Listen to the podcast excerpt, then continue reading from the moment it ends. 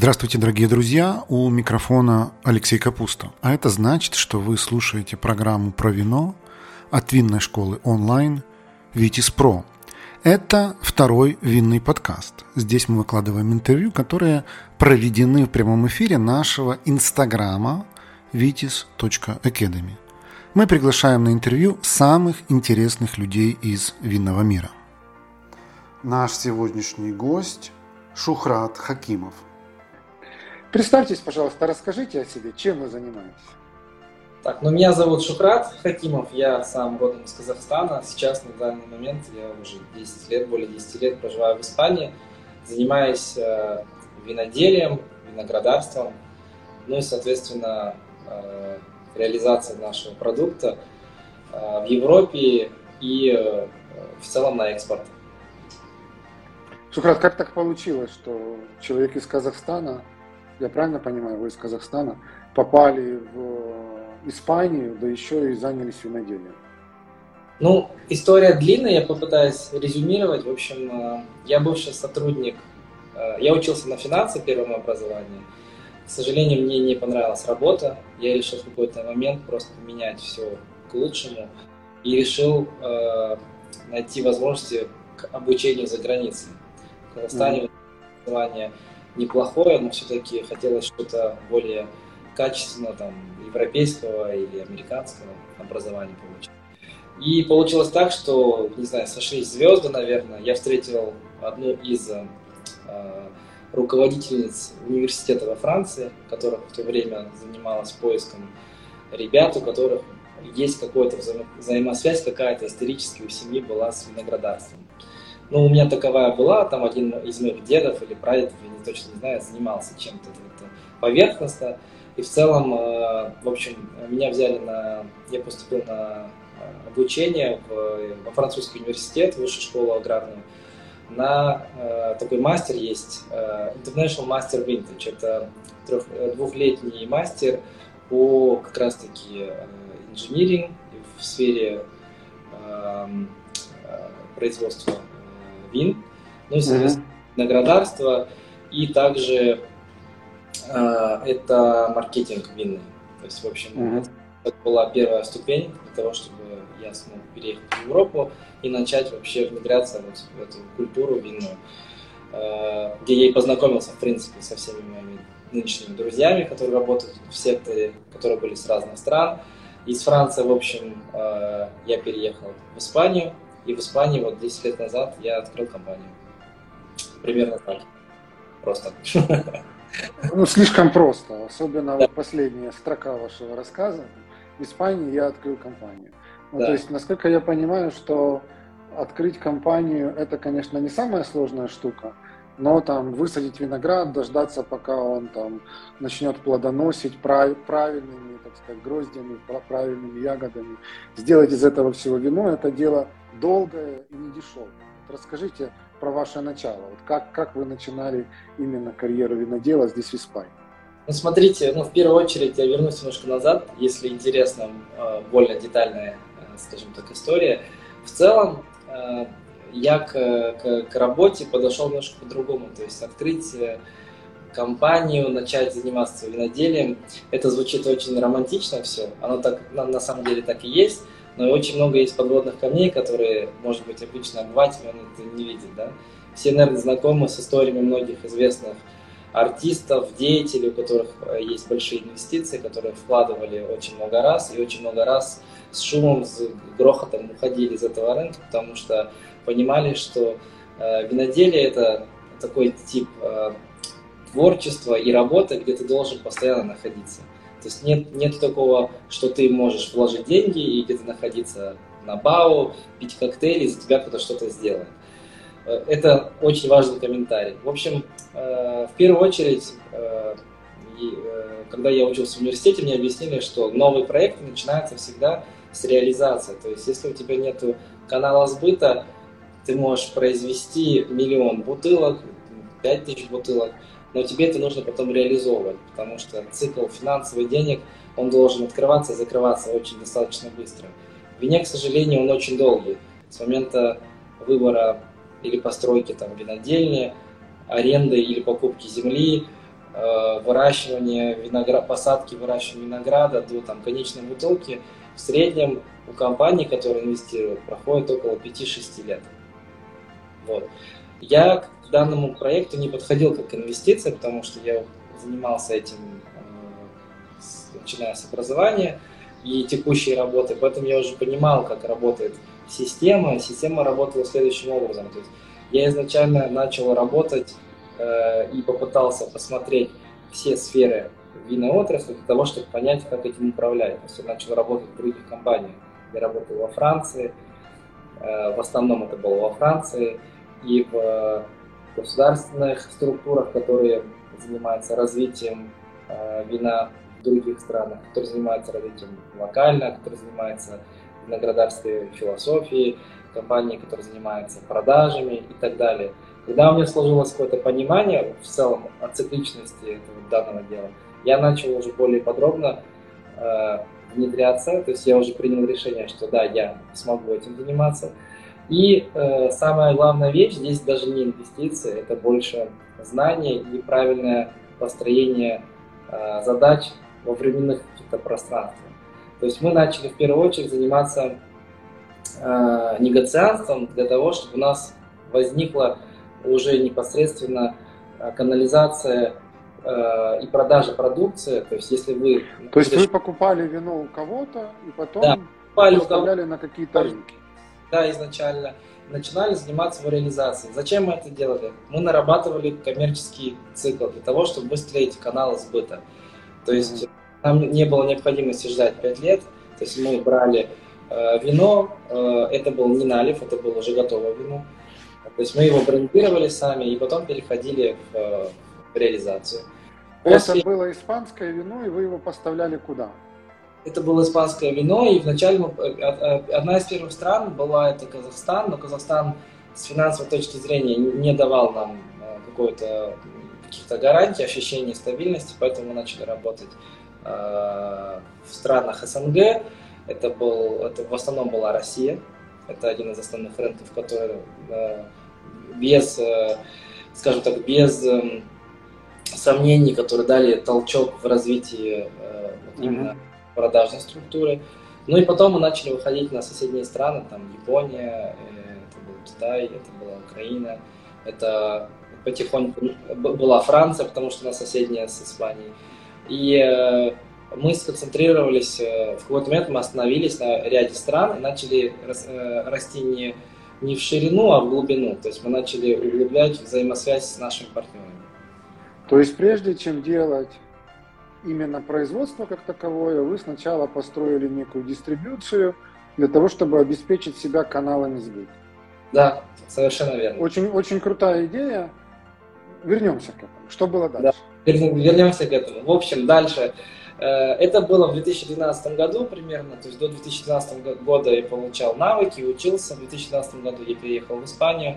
Э, открыть компанию юридически в Испании достаточно легко. То есть э, сейчас я не знаю, насколько изменилось, но в тот момент установок капитала 3000. В общем, все достаточно просто. Это можно было сделать в течение там, ну, недель максимум. Mm-hmm. Э, единственное, что для э, ведения определенных категорий э, деятельности необходимо получить разрешение, но это уже, я думаю, в любой стране процедура плюс-минус одинаковая. В общем, там есть санитарные службы, есть службы Конечно, да. вы там проводите регистрацию и так далее.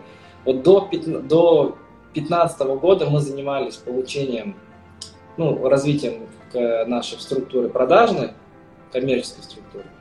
И э, с 2015 года мы начали переходить уже в, потихоньку в производство. Чтобы перейти в производство, необходимо было получить административное э, такой э, со стороны локальных э, административных органов, потому что в Испании, вы знаете, 17 автономных регионов, и в каждом mm-hmm. винная деятельность регулируется локально. Есть общий закон э, испанский, а есть локальный.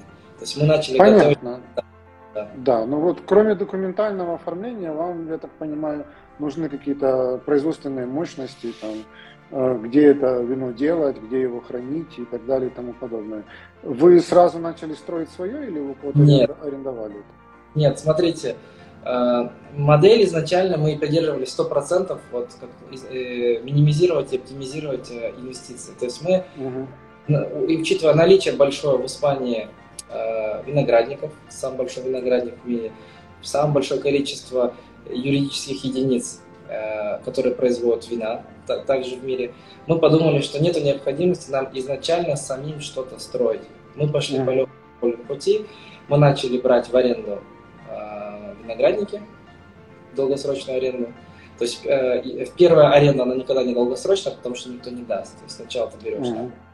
берешь на 2, на 3, и дальше там уже можно взять на 20, на 30 лет.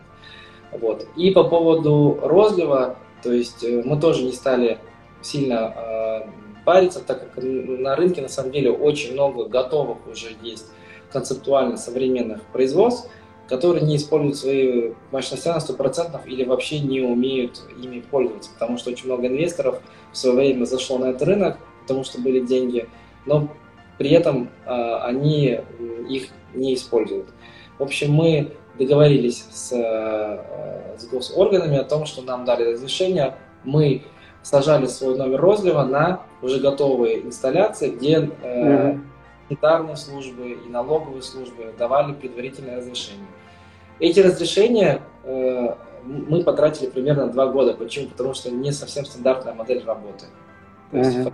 фактически ты не являешься владельцем розлива, но ты должен иметь ответственность гражданскую, юридическую и административную э, за качество продукта, потому что если произойдут какие-то, ну, скажем так, проблемы с, с финальным потребителем, э, государственным органам нужно найти человека, именно компанию, с кого э, будет ну, ответственность. Э, да, понимаю. Вот, в общем, у вас модель арендованный виноградник и арендованные производственные мощности. А ваша, так сказать, ну, как бы ваш вклад в это все, это, по сути, управление процессом, какие-то рецептуры, брендинг, маркетинг и так далее, правильно? Ну да, мы, смотрите, аренда, она не подразумевает вообще ничего, то есть это юридически вам дают и говорят, окей, работайте. Но мы немножко по-другому стиле работы, то есть мы полностью, сто процентов контролируем и аграрную часть, и контролируем производственную часть, и маркетинг и так далее. То есть это полноценный проект. Единственное разница, что мы не являемся полноценными владельцами производственных мощностей. Да? Но это нас никаким образом не смущает, и я думаю, это уже современная модель, которая, в принципе, э, достаточно э, принято, скажем так, в обществе. Друзья, приглашаю вас заглянуть на сайт нашей винной школы Витис Про. Там вы сможете найти наши онлайн-курсы, в том числе короткие, стоимость которых сравнима с ценой одной бутылки вина.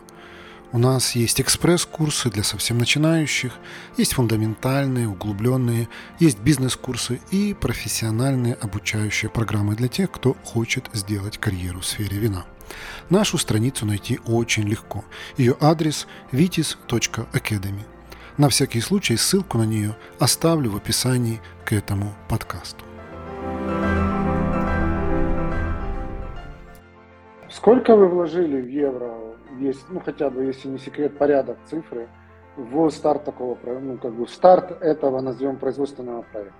Вот с момента, когда вы сказали, вот нам понятна бизнес-модель, и до момента, когда вы получили некую первую, там, первую партию продукции. Как, какие примерно были инвестиции? Ну, я вам сейчас примерно посчитаю. Э, э, так, мы где-то говорим примерно о около полумиллиона евро. Но эти полумиллиона евро это, это не, не один год, это, то есть это с момента старта там, до, до выпуска первой продукции и до, ну, для, до первой реализации. Что... Но это не маленькая сумма. За полмиллиона можно купить небольшую винодельню, небольшой виноградник и полностью как бы работать на своих мощностях. Или ошибаюсь? Давайте скажем так, есть разные характеристики э, виноделин, да, и разные характеристики. То есть у нас винодельня не нуждается в каких-то супер современных новшествах, потому что мы занимаемся биодинамикой и очень много мануальной работы, да.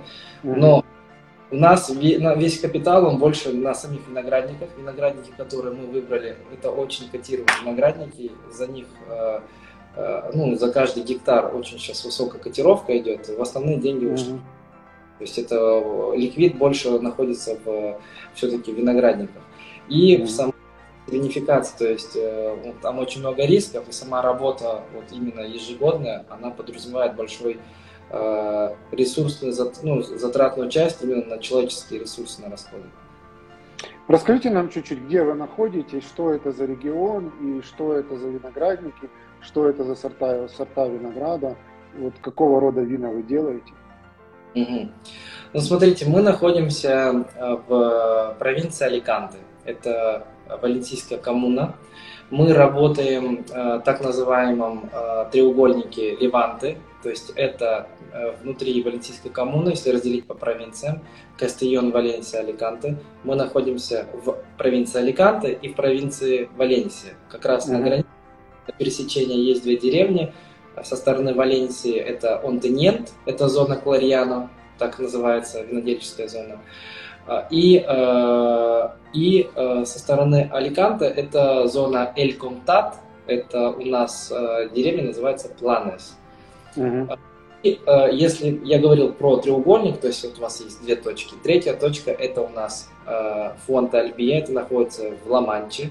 Непосредственно это та часть, которая непосредственно закрывает регион Леванта. Uh-huh. Мы, в принципе, по, если разделить по зонам, Э, работаем со следующими сортами. В Аликанте мы работаем с автохтонами, такими как э, Аликанте Буше, и работаем с неавтохтоном, но фенотипом, это Вионе. Да? Mm-hmm. В Валенсии мы работаем с автохтонами, это Макабео, э, генотип, и работаем с монострелем, с монострелем э, э, валенсийским. Не путать его с э, монострелем по типологии клона с хумилией, немножко он другой. Mm-hmm такой экстрактный, не такой высокоалкогольный. И далее мы работаем в Манчуэле с двумя автохтонами, которых, возможно, мало кто знает, а может быть, кто даже и не слышал. Это белый сорт, самый поздний, который есть в нашей зоне, называется Тардана. По типологии темпрани, темпрана, то есть ранний Тардана, это значит поздний. Mm-hmm. Он исторически, э, по этимологии, происходит из провинции Аликанте, но здесь, когда начался бум Фундиона, просто сорт его вытеснили в сторону Тихликена и в сторону Валенсии, и в конце концов вот он сейчас там и осел в, в этой стороне. И им никто не хочет заниматься, он сложный, его, а, его нигде нету, и он некоммерческий. И второй сорт в Манчуале, который у нас присутствует, это Моравия Агрия. Угу. Там ситуация такая же, он по типологии тоже происходит из Аликанте, но в Аликанте вы практически ни Тардана, ни, ни Моравиагру вы не найдете, да. Очень много есть э, по, значит, дебатов, откуда эти сорта. Для меня это не принципиально, я просто вам рассказываю то, что э, я разузнал через какие-то книги. Возможно, mm-hmm. могут быть ошибочными, но я других э, книг э, не читал. Да? То есть это сорта винограда, которые росли на винограднике на момент, когда вы его арендовали? Или это то, что вы высаживали сами? Нет, мы, мы не высаживали э, до этого года. Мы брали уже, mm-hmm. как говорил, в аренду, но мы с большим критерием подходили к выбору. Там очень много параметров, больше 25, которые мы выбирали. Э, то есть мы брали, чтобы это был автохтон, чтобы это была биодинамика изначально, не только по форме ведения, но и чтобы те люди, которые или владели, или управляли, они по философии своей работы исторически э, занимались Э, ну, как минимум, не поливом и э, не использованием пестицидов, да. То есть, а Я так понимаю, что биодинамика – это вот для вас некий такой важный вопрос, такой как бы принципиальный, правильно? Ну да, смотрите, мы не верим, я сразу хочу, э, хочу вот обозначить, мы не верим в стопроцентную sustainability, то есть это невозможно, потому что пролетел самолет и, в принципе, там, или проехала машина, есть контаминация. Но мы придерживаемся каких-то логичных вещей, например, Э, билунарный календарь, э, какие-то вещи, которые научно уже имеют э, основания, то есть микрофлора, микрофауна, ну, отсутствие пестицидов и так далее, что достаточно логично, что если они есть, это, ну, можно сказать, хуже, чем если их нет. Да? Вот. Я, я, я да, очень, но да, многим это... кажется, что вот тот же календарь и вот динамизация воды, и там э, наличие рогатых животных на, на винограднике, что все это больше из области какого-то шаманства, а не научных подходов. А, а вы ну, считаете, что это все же научный подход? Смотри, давайте сразу вот обозначим. Есть два направления э, биодинамистов. Первое mm-hmm. это которые сказочники, да? Сказочники? Да, про которых вы говорите. Те, которые не, они э, верят в то, что э, это работает, и, возможно, силой своей веры ну, у них что-то получается. А есть люди, которые э, имеют образование, у них э, все, что они делают, э, основывается на каких-то фундаментальных аргументах научных. Или, может быть, если это научно, но до конца не рассмотрено, то хотя бы какая-то литература дополнительно имеется. Вот, например, био, э, календарь. Вот, те люди, которые в это не верят, тогда ну, не нужно верить в прилив отлив воды в, э, в океане. Как бы, ну, просто элементарно. Мы являемся как бы единицей да, физической на Земле, и то есть на нас Луна, вы хотите или нет, она влияет, оказывает физическое влияние, так же, как на любое растение, там, дерево и камень. То есть эти вещи нельзя отрицать. Другой... Окей, okay, Шухрат, мож, можете мне перечислить некие вот сказочные вещи, в которых вы, как биодинамист, не верите, не практикуете, а некие вот эти сказочники, они верят и практикуют? Ну, например, э стопроцентное следование правил. Я, допустим, в это не верю. Объясню почему. Потому что я до этого сказал, что я не верю в стопроцентную sustainability. То есть невозможно mm-hmm. делать. Потому что невозможно быть сто процентов эко, э, невозможно быть сто процентов там а, биодинамистом или натуральщиком или, или, или еще чем-либо. По, по, по, одной, по одной простой причине. То есть если э, верить в то, что нужно делать все правильно – чисто физически это невозможно. И чисто экономически это невозможно содержать, потому что стоимость такого продукта будет ну, невероятно высокой. Потому что вы же должны понимать, что, окей, я могу в это верить, в это делать и так далее, но после того, как я это сделаю, я должен же это как-то все продать, потому что если я это не продам, мои ресурсы, они не будут иметь обратный какой-то, ну, а возврат. Если нет возврата, цикл уже нарушается. И финансовый ну, конечно биодинамики, она немаловажна, как в любой, в любой философии. Ну, биодинамика – это более дорогой способ производства, чем вот это вот конвенциональный. Конечно, безусловно, потому что, смотрите, еще есть два направления людей, которые используют этот, э, э, это, то есть мы, допустим, в это верим, и мы следуем более практическим вещам, то есть, э, то есть мы разливаем вино там, вот, по бинарному календарю, мы делаем смеси, да, то есть там 500, 501, э, рога, mm-hmm.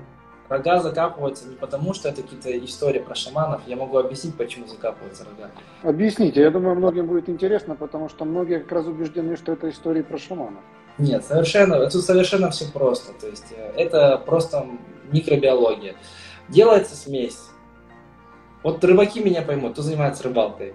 Э, они подкармливают э, условно перед рыбалкой рыбу, да, вот это условно под, под прикармливание микроорганизмов. То есть вы осенью перед э, зимой условно делаете закладку. Вот в эти э, рога делаются смеси, которые несут э, в первую очередь э, ценность микробиологического. Э, то есть это всякие витамины, там, удобрения и так далее, которые во время э, зимы э, микроорганизмы, которые есть в почве, они будут иметь дополнительную, скажем так, пищу, чтобы упростить, для того, чтобы иметь более быстрое развитие и более сильное развитие, чтобы на, на, в той почве, которая у вас есть, микрофлора, она была более развитая э, весной, чем на других участках. Все просто. Если вы каждый год занимаетесь э, э, любой культурой аграрной на любом участке земли, она от этого что делает? Она э, исчерпывает свои ресурсы. Вот вы знаете, например, подсолнух – это один из самых таких исчерпывающих. Что вы потом делаете с рогами? Вы их весной выкапываете, Просто разводите водой, и что дальше? Да, они закапываются, выкапываются, и условно вот эта вся, условно, как бы скажем так, начинка, она э, потихоньку там через микроорганизмы, те же черви и так далее, она инкорпорируется вот в, в почву, в данном месте. Потом э, вы же понимаете, что биодинамисты большинство и вообще как бы, ну, это еще зависит от каждого. Ну, по-нормальному, что нету полива, нету орошения. Есть mm-hmm. э, внедрение э, разных смесей, например, 500, 501, но они в основном и внедряется через, э, это называется жидкая смесь, да, то есть это не распыление, то есть это через э, делается там смесь условно с водой, и это через почву уходит. Вот во время проливных дождей, во время вот этих э, дополнительных смесей 500, 501, там 502, 503 и так далее, все, что находится там в этих рогах, оно все-таки начинает взаимодействие, и концентрация в одном месте, она пропадает, начинает э, потихоньку расходиться, да, там по почве. Что-то уходит туда вместе с грунтом в грунт, что-то остается, что-то уходит вверх. Э, ну, я... Есть какие-то химические вещества, которые вы используете либо в процессе виноделия, либо в процессе выращивания винограда? Нет, химических нет, но есть э, экстракты, которые не совсем, скажем так, натуральные, но их считают натуральными, потому что любой экстракт это, по сути дела, уже не натуральный продукт, да. Поэтому я говорю, что 100% чистого ничего не бывает. Например... То есть бордоскую смесь вы не используете, серу для стабилизации и консервации вы не используете? Нет, мы работаем без сульфитов, совершенно мы против. А чем же вы консервируете вино? Смотрите, натуральное вино у нас два критерия. Это у нас, э, у нас большой плюс, у нас большое количество солнечных дней в году, 286. У нас большая выживаемость. И у нас в нашей зоне вообще не проблема достичь 13-14 градусов алкоголя. Угу. Первый консервант. Второй консервант – это мы белые вина делаем э, э, мацерацию с кожицы. Угу. Делаем экстракт танинов. Это угу. очень хороший.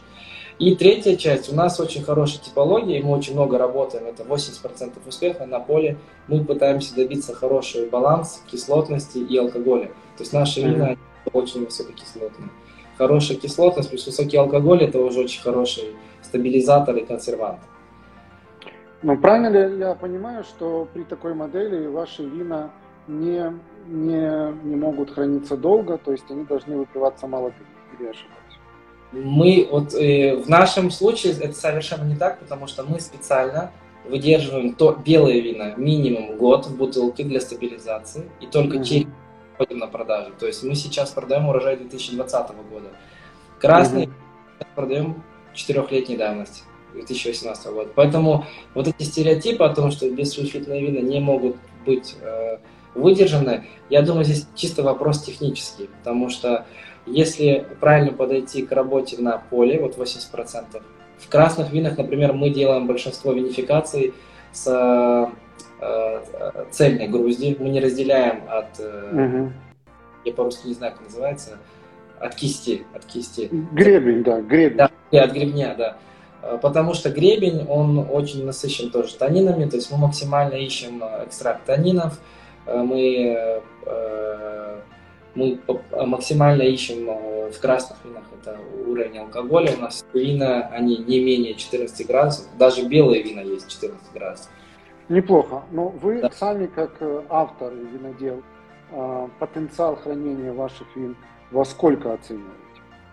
Я считаю, я вообще сторонник, я вам отвечу и потом мое мнение скажу. Я считаю, что вина должны э, храниться вот в, в таком формате не более пяти лет. Mm.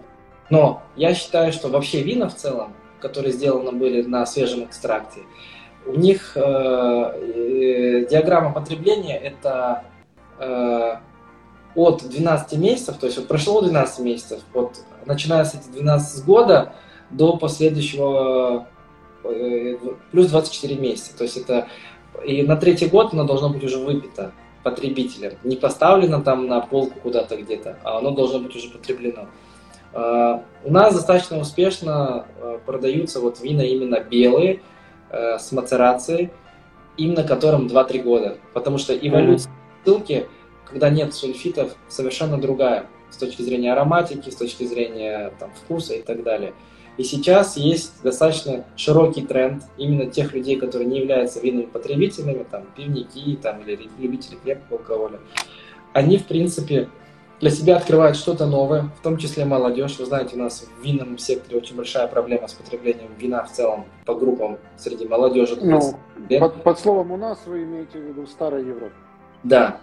И в целом мы видим, что сейчас вот именно натуральные вина, а, вина с мацерациями, вина, сделанные более традиционными старыми методами, без технических каких-то сильных вмешательств, они имеют хорошую тенденцию потребления среди молодежи.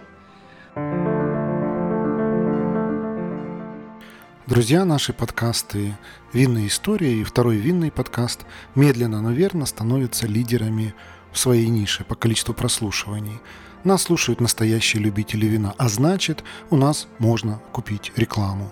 Запросите наш медиакит по ссылке в описании к этому подкасту, и вы удивитесь, насколько доступной и результативной может быть реклама в подкастах.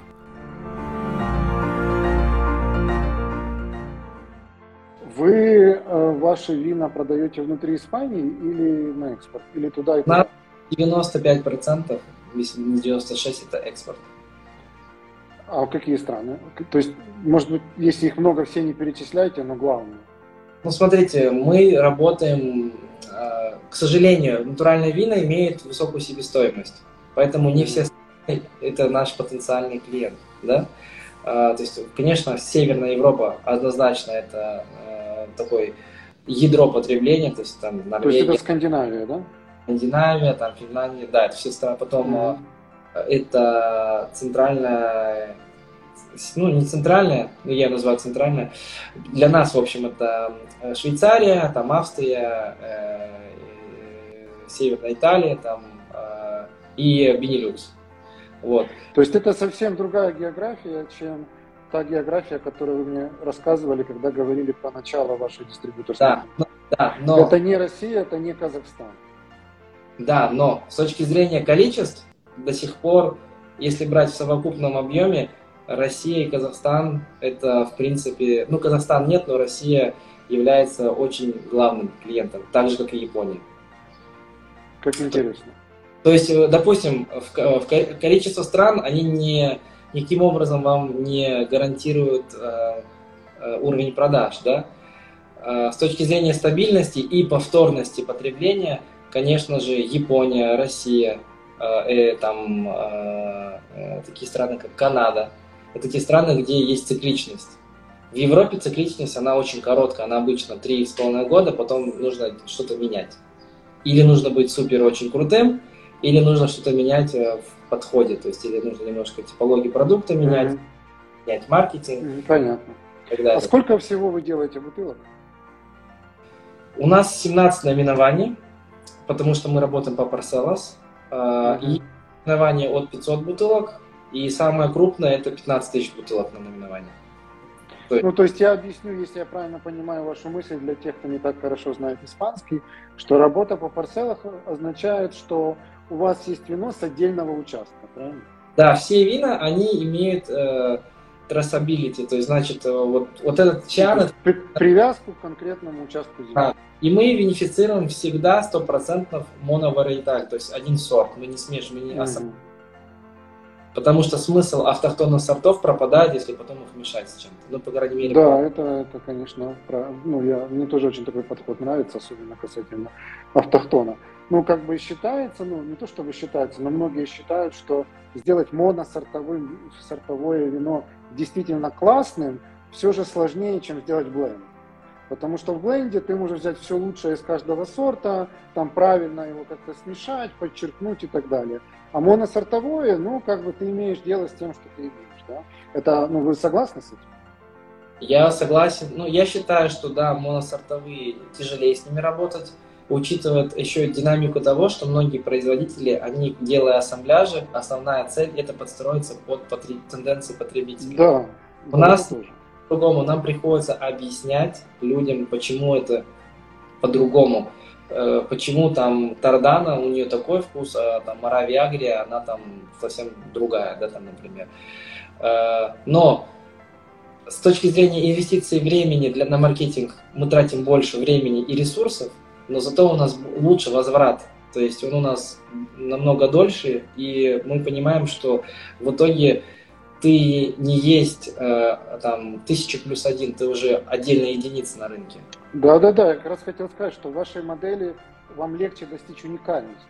Потому что если у вас есть некий условно редкий автохтон, привязка к участку земли, еще и биодинамика, то у вас как бы в лоб с кем-то сравнивать очень сложно. А значит, вы получаете определенного рода такую маркетинговую уникальность. Вообще, в целом, вот говоря про биодинамику, еще раз повторюсь, э, на рынке э, есть миллион моделей, ко всем мы относимся с уважением. Каждый выбирает для себя сам, что он хочет, так же как потребитель это делает, так и производители. Конечно, очень много есть э, полемики на рынке, да, нет, но если они существуют, эти модели, значит кому-то это нужно, потому что если бы они на следующий день закрывались, значит это была бы нерабочая модель. Но при этом мы не критичны с другими, мы пытаемся защищать только ну, свою модель, но при этом мы понимаем, что радикализм в conventional или в биодинамике или, или в натуральном направлении это плохо, надо все равно быть э, где-то посередине. То есть нельзя уходить э, э, без разницы, да, радикализм в производстве или в политике, радикализм везде он плох. То есть нужно придерживаться. Согласен. Но мне кажется, что вот с биодинамикой это история, когда люди спорили, там ломали копья, там это шаманство, не шаманство, это хорошо или плохо. Она закончилась ровно в тот момент, когда биодинамисты стали выигрывать там самые престижные международные конкурсы, которые, ну, грубо говоря, очень объективны, да, потому что они построены на слепых тестированиях. И, ну, как бы с того момента, когда биодинамика вышла в этих всех конкурсах там на какие-то очень важные места и набрала этих важных премий, ну, как бы нет смысла дальше дискутировать, хорошо это или плохо. Если ты, применяя биодинамику, получаешь настолько феноменальные результаты, ну, значит, ты молодец. Да, я с вами согласен. Ну и, в принципе, вино же он такой э, продукт, который, в принципе, он за наличие диверсификации там, э, различных рынков и игроков. То есть, если бы он не был таким, он не был бы интересным сам, сам рынок вина. Да, это правда. Если бы делали по какому-то гиду, ну, к сожалению, это бы привело к тому, что из года в год, то есть э, урожай был бы одинаковый, и вот эти все э, э, там баллы и так далее превратилось бы в что-то уже ненужное по-моему, на мой взгляд. Шухрат, скажите, пожалуйста, в Испании вы продаетесь в рознице? Какой у вас Э, сегмент э, ценовой от и до? Ну, смотрите, э, в Испании, я вам сказал, мы не так сильно представлены. Мы сейчас с этого года начали работу в провинции Аликанте, ну, соответственно, uh-huh. в Валенсии. Ну, немного в Барселоне, в Мадриде. Ну, скажем так, это фокус сейчас все-таки Аликанте и Валенсия, да. Если брать цены дистрибьютора, то примерно мы начинаем от 7,5 евро там, до 12, да, это цены uh-huh. Если брать розницу, ну, я предполагаю, что э, в ресторане умножать это на 2 минимум, да, а, а если брать дистрибьютор плюс ресторан, то есть, ну, в целом эти вина в ресторане между 25 и 40 евро будут встретиться. Но... Есть у вас планы на расширение именно по Испании? Потому что мне бы, конечно, хотелось попробовать, но, честно говоря, меня было мало ехать ради этого в Аликанте. Ну нет, ну вы не переживайте, я вам отправлю на дегустацию пару бутылок. Э, вопрос в следующем, в том, что у нас в Испании э, мы сейчас понимаем, что э, данную продукцию очень хорошо берут частные потребители. Здесь нету да, никаких проблем купить онлайн или там просто позвонить на винодельню и сказать... То есть у вас есть некая там онлайн-витрина или магазин или что-то? У нас витрины нету, но как бы над этим мы работаем сейчас. Мы mm-hmm сделать ну, небольшой, скажем так. Э, мы сейчас работаем над... У нас есть свой склад в порту Аликанте, но он не пригоден, потому что там э, нету контроля... Там есть контроль санитарный, есть контроль небольшой температурный, но практически его, можно сказать, его нет. Поэтому нам приходится искать современный склад, который будет заниматься пикингом, то есть потому что mm-hmm. они точечные, то есть это небольшие. И нам нужно структурно какой-то склад, который будет ну, по, наподобие там Амазона условно, то есть э, быстро-быстро может в течение там 24 часов оформить, отправить и, если нужно, а, сделать возврат. Э, я думаю, по этой модели будет удобно работать, потому что все больше люди покупают напрямую на сайте. Почему? Потому что они понимают разницу в цене. То есть он приходит в ресторан, он видит там 25 евро, он уже примерно математику понимает, сколько цена может быть. А нету ли э, риска, связанного с логистикой, ну, даже по территории Испании, потому что все-таки э, страна может быть довольно жаркой э, местами, и нет ли риска, что вино может как бы подпортиться по дороге? Риск всегда есть, э, но вот риск как раз-таки больше на территории Испании, чем на территории экспортных стран, потому что импортеры всегда очень лояльно относятся к перевозке, они очень боятся, э, даже если это не жарко, они все равно используют. Э, ну да, да. Ну, то есть они как бы берут риски на себя. Да. Но... Брат, я хочу, да-да-да, тут один вопрос поступил уже давно в чат нашего постоянного зрителя с ником Вайн Питерсбург. Он спрашивает вот что. Можно ли сказать, что биодинамика в глобальном плане стала возможна из-за глобального потепления?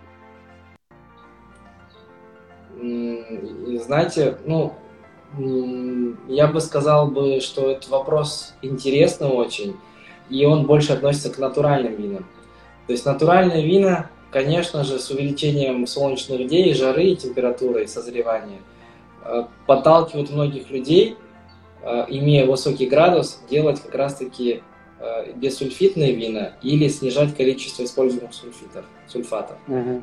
Но сама биодинамика с увеличением температуры, она, наоборот, устала э, под удар, потому что мы же не, не занимаемся орошением, соответственно, увеличение солнечных дней и жары, и снижение влажности, и снижение э, разницы температур между днем и ночью приводит к тому, что нам приходится переходить на более высокие склоны. В данном случае мы это пять лет назад уже думали об этом, поэтому все наши виноградники, они на высоте находятся.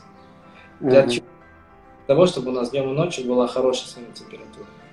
Mm-hmm. И мы смотрели, смотрели также виноградники с проветриваемостью хорошей, э, чтобы у нас не было проблем с различными там, заболеваниями, там, типа как батритис там, там, или мидию и так далее. Ну и попытались найти виноградники, которые не имеют контакта с соседями. То есть минимум там, километр от нас, чтобы никого не было. Зачем это нужно? Для того, чтобы, если есть индустрия, которая скажем так, подхватила паразиты какие-то, э, чтобы не было заражения. Это очень важно. Ну да. Но отвечая на вопрос, я считаю, что наоборот, э, она отталкивает от биодинамики увеличение температуры. Вы считаете, биодинамика это сейчас такое модное направление? Ну, модное в том смысле, что с точки зрения маркетинга лучше быть биодинамистом, чем быть конвенциональным обычным виноделом. Я совершенно одинаково отношусь ко всем, к conventional, биодинамистам, там, к, к эко, к органике и так далее. Я еще раз повторюсь, каждый выбирает, как он хочет работать, и каждый защищает свою философию. Но э, я считаю, что на рынке из 100% биодинамистов, реальных биодинамистов, наверное, процентов 8-10. Остальные это все э, результат маркетинга. Почему? Потому что в основном ну, я в этом кручусь, верчусь, и я даже самых э, заядлых биодинамистов, я видел сам лично, как они покупали где-то виноград, например. Ну, как бы, когда ты называешь, вешаешь на себя ярлык, ты должен как минимум соответствовать, должна быть корреляция какая-то, типа, я, я этим... У вас есть сертификации какие-то, которые вот независимо подтверждают, что вы вот все делаете правильно, а не покупаете виноград? Смотрите, э, у нас нету, потому что мы маленькие, мы э, фактически отказались от них, но мы готовы 365 дней в году открыты быть для любой лаборатории, кого хотите, приезжайте. Угу. Да. Я думаю, это самый, самый хороший способ э, доказать людям, там, что мы... Во-первых, у нас количество производства лимитировано, но это можно просто посмотреть не только по цифрам на бутылке, которые можно подделать, это можно посмотреть по входным-выходным документам первую очередь.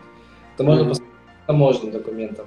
Это можно посмотреть по налоговому сбору акцизному, да. Но это если уходить, в, скажем так, в расследование. А если э, в целом, я считаю, что биодинамист – это человек в душе. Ты или ему веришь, и ты, или ты ему не веришь. Потому что сертификат для меня не является каким-то ограничивающим фактором, который вам гарантирует качество 100%. И это... Качество, может быть, и не гарантирует, но гарантирует следование тем правилам, которые да. установила сертификационная компания. У меня и, есть... в общем-то, ну, на рынке же нужен какой-то, ну, мне так кажется, что нужен какой-то ну, независимый, так сказать, э, эксперт или независимый контролер, которому ты доверяешь. Потому что вот вы только что сами упомянули, что по вашему субъективному мнению, из всех биодинамистов, которые считают и называют себя биодинамистами, реальных там 8-10%. Ну, а как вот обычному человеку понять, он реальный или нереальный? То, на что ему приходится ориентироваться, это вот на, на сертификации. Я вам объясню. Вот а, а, это, эта проблема возникла благодаря маркетингу. 15 лет назад французы выпустили вот это вот э, э, лого Эко. Mm-hmm. Дали его, что это лучшее вино. На самом деле они не обязательно должны быть вкуснее, чем conventional, да, то есть там вопрос не, не во вкусности, не... Это здесь вопрос долгосрочности и импакт э, взаимодействия на твое здоровье в долгосрочной перспективе, да, это больше про это. И про все-таки э, какой-то вклад в развитие более экологического подхода э, в, вообще в работе, потому что, наверное, вы знаете, что агро звучит как очень эко, а на самом деле аграрная деятельность это одна из самых загрязняющих для экологии вообще. Однозначно. Вот, да. ну, мало да. кто об этом задумывается, но, конечно, это так и есть. Поэтому здесь вопрос в следующем. Здесь нужно понимать, что маркетинг, когда его делают правильно, из правильной философии, это, это как, знаете, как молоток Тора вот из Марвела. А когда его используют в, только для коммерческих целей, то возникает такое, что э, население имеет какое-то непонятное заблуждение. Кто-то думает, что это хорошо, кто-то плохо, но в целом э, натуральные вина, когда кому-то ты говоришь, что мы занимаемся натуральными винами, во многих странах они это видят как будто э, какой-то шмурдяк. Да? Хоть это, это связано с тем, что есть люди, которые некомпетентно относятся к своей работе или относились, и они сели вот на эту лодку маркетинга и начали э, людям продавать э, те, э, ну, вещи, которые на самом деле не были теми, которыми, ну, которые были, скажем так, э, названы. И эта проблема, она уже 15 лет, она началась с эко, потом перешла в биодинамику, потом перешла с биодинамики в натуралку, и вот э, она не дает покоя вот этим 8%, потому что на самом деле они очень много труда вкладывают в работу, но потом им приходится дополнительную работу проводить, чтобы людям дообъяснить и, может быть, опровергнуть какие-то стереотипы о этом типе вине, например, или это, об этом течении производства. Ну, то, что мы с вами делаем сейчас, вот это наша беседа, в какой-то степени это тоже, так сказать, вклад в опровержение стереотипа.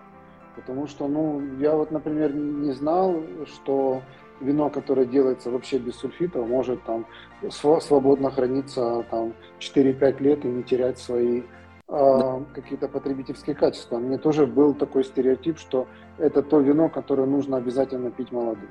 Так что мы где-то вот этим эфиром тоже э, внесли дополнительную какой-то дополнительный элемент образованности, как минимум тех, кто нас слушает сейчас или посмотрит запись. Биодинамика в Испании, она становится какой-то там более популярной? Э, Нет. Или это, это такой вот... Нет, однозначно это направление, оно э, позитивно, очень позитивно сказывается на развитии отрасли каждый день э, оно влияет на то, что, ну, по статистике это не сказать, но с точки зрения локальных наблюдений я могу сказать, что с каждым разом все больше молодых ребят приходят в биодинамику. То есть они в conventional не идут, потому что там большая конкуренция, там нужны большие инвестиции и так далее. Э, с точки зрения регионов, конечно, Валенсия, Каталония – Э, Мадрид, часть Мадрида, там Сьерра де Гредос, э, там уже биодинамика превращается, скажем так, в conventional, то есть это нормальное явление, то есть вино должно быть, mm-hmm. то есть это как бы уже нет разделения, да, особенно у маленьких производителей. Когда я говорю маленький производитель... Все-таки это своего рода такой тренд, трендовое направление. Да, однозначно вот, это тренд. Кстати, видите, мы говорим о том, что мы людям разъясняем, а наша читательница говорит – Простите, я запуталась. Биодинамика вкуснее, знак вопроса, или вклад экологический? Ой, это, э, смотрите, биодинамик, я вот не могу однозначно сказать, вкуснее, вкуснее. Я считаю, что биодинамика, она другая.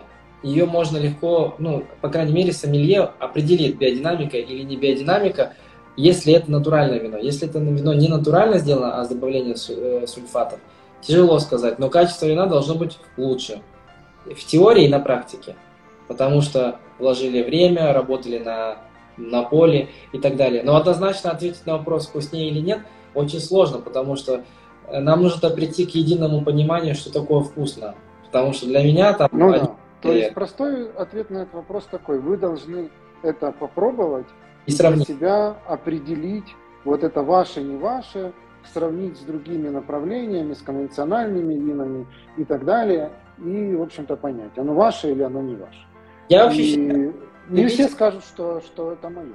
Кто-то скажет, нет, мне обычное вино нравится больше. Потребитель вообще должен, на мой, на мой взгляд, э, пробовать и абстрагироваться от всех профессиональных терминов и для себя понять, мне это нравится или не нравится. И второе, как я себя чувствую после этого, хорошо или плохо.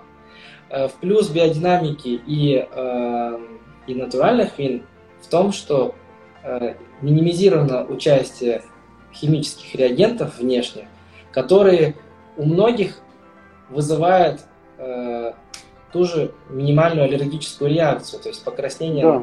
Кожи, там, баллонную, головную боль и так далее, о которых никто не говорит, никто не знает. Так же, как э, и мы все вина делаем э, веган, и все говорят, э, опять новый какой-то маркетинг. Нет. Есть категория людей, у которых аллергия на животные белки и жиры. Все просто. Это делается для них, а не для того, чтобы там кому-то продать э, вегетарианцу, да, там условно. И также делается для того, чтобы прекратить использовать там, животных для того, чтобы развить вино, когда есть там э, растительные белки, которые можно использовать вообще без проблем. То есть мы используем в нашем случае, например, э, э, протеины картошки. Мы используем протеины там из гороха. Э, то есть плюс мы нашли поставщиков, которые тоже занимаются биодинамикой, то есть они производят биодинам... из биодинамики и делают потом экстракты. Это не совсем как бы логично, потому что сам по себе экстракт, он, это уже как бы не, не совсем натурально. Да? Но хотя бы э, вы понимаете, что какой-то вклад для минимизации риска для вашего здоровья был внесен. То есть, обобщая простыми словами, натуральные и биодинамические вина – это чуть-чуть более здоровое вино, чем обычное. Да, и очень Если можно про вино в целом говорить, что это здоровый напиток, потому что в научной среде, среди медиков по этому поводу дискуссии не прекращаются, но если мы верим в то, что в принципе вино это более-менее здоровый продукт, то биодинамическое, ну еще более здоровый продукт. Я хочу подметить одну вещь, потому что если нас будут смотреть профессионалы и непрофессионалы, Э, может возникнуть полемика. Я сразу скажу, натуральные радикалов, которые сделаны без э, контроля элементарно-санитарного, они могут являться более опасным для здоровья, чем conventional. А, э, и такие случаи бывали. Объясню почему. Представьте... Это... Да. Да, это понятно, но я боюсь, что вот если мы сейчас еще и уйдем в тему натуральных вин и начнем людям рассказывать, в чем разница между хорошими натуральными и человеком, который сидит, курит бамбук и думает, что вино происходит само по себе, мы их только запутаем. Давайте вот все-таки Я... будем, при... да, будем придерживаться вот темы биодинамики и подведем простыми словами к простому выводу, что если биодинамика сделана правильно, то это вино как бы э, более здоровое, чем обычное конвенциональное вино, в котором, хотим мы этого или нет, но некоторое количество химических веществ выведенных химическим способом, все-таки присутствует. Хорошо, Шухов, последний вопрос. Как вы видите свое будущее? Ну, я, я думаю, что а, будущее следующее, то есть э, э, виноделие такое дело, которое требует очень много лет, элементарно, чтобы посадить виноградник вырастить там и так далее, нужно много времени.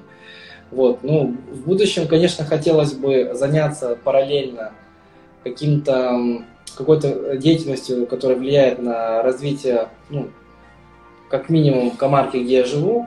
То есть, э, например, это заняться каким-то рурал-туризмом, связанным с вином, да, там. Угу. Хотелось бы построить э, э, э современную винодельню, маленькую, по Э, технологию, которую мы сами будем э, все-таки определять, да, но это в далеком будущем сейчас необходимости такой нету. Вот. Но пока я вижу себя в Испании, пока не вижу себя там в другом каком-то месте. Вот. Про я... 100 баллов от Паркера мечтаете? Ну, я не гоняюсь за этим. Вот вчера приходил человек, у которого 96 по Паркеру и 99 по Пенину. Многие знают, про кого я говорю. То есть это... Э, и послушав э, истории о том, что сегодня хорошо, завтра плохо, и в целом моя философия о том, что мой, э, мой критик в первую очередь это потребитель, если попросят э, на дегустацию, я обязательно вышлю. Если человек поставит хорошие баллы, оценю. Если поставит плохие баллы, тоже оценю, потому что это его личное мнение. Да? Вот. Ну, конечно, хотелось бы получить, э, не секрет, все хотят получить для своего внутреннего эго какие-то баллы. Но я думаю, что, эм, смотря на тех людей, у которых они есть, они счастливее не стали, поэтому, мне кажется, это не сильно важно для меня. Мне больше... Как-то это, знаете, так загадочно звучит, знаете, как вот э, в фильмах про шеф-поваров, что когда они получают э, третью звезду Мишлена, то есть как бы ну, высочай, высочайшее призвание из того, что вообще может быть в мире поваров, то они вместо того, чтобы быть счастливы, они начинают очень сильно бояться всю свою последующую жизнь, как бы эту звезду не потерять. Вот звучит как-то так. Нет, я немножко объясню, почему у меня такая позиция. Смотрите, я же вам говорил, что мы немножко абстрагированные, мы не подстраиваемся под рынок. К сожалению, многие критики, они э, заставляют многих виноделов менять свою стилистику, постараться под их оценки, да.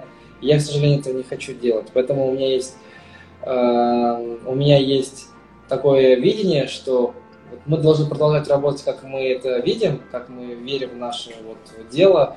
И если нас оценят, это будет очень хорошо. Но если нас не оценят, ну, это э, не, не может быть таковым, потому что, я думаю, мы так много вкладываем труда и вообще сил, и там э, философии, идеологии, что э, обязательно найдется те, кто, кому мы будем нравиться, и, может быть, кому-то кому-то и нет. Вот все просто.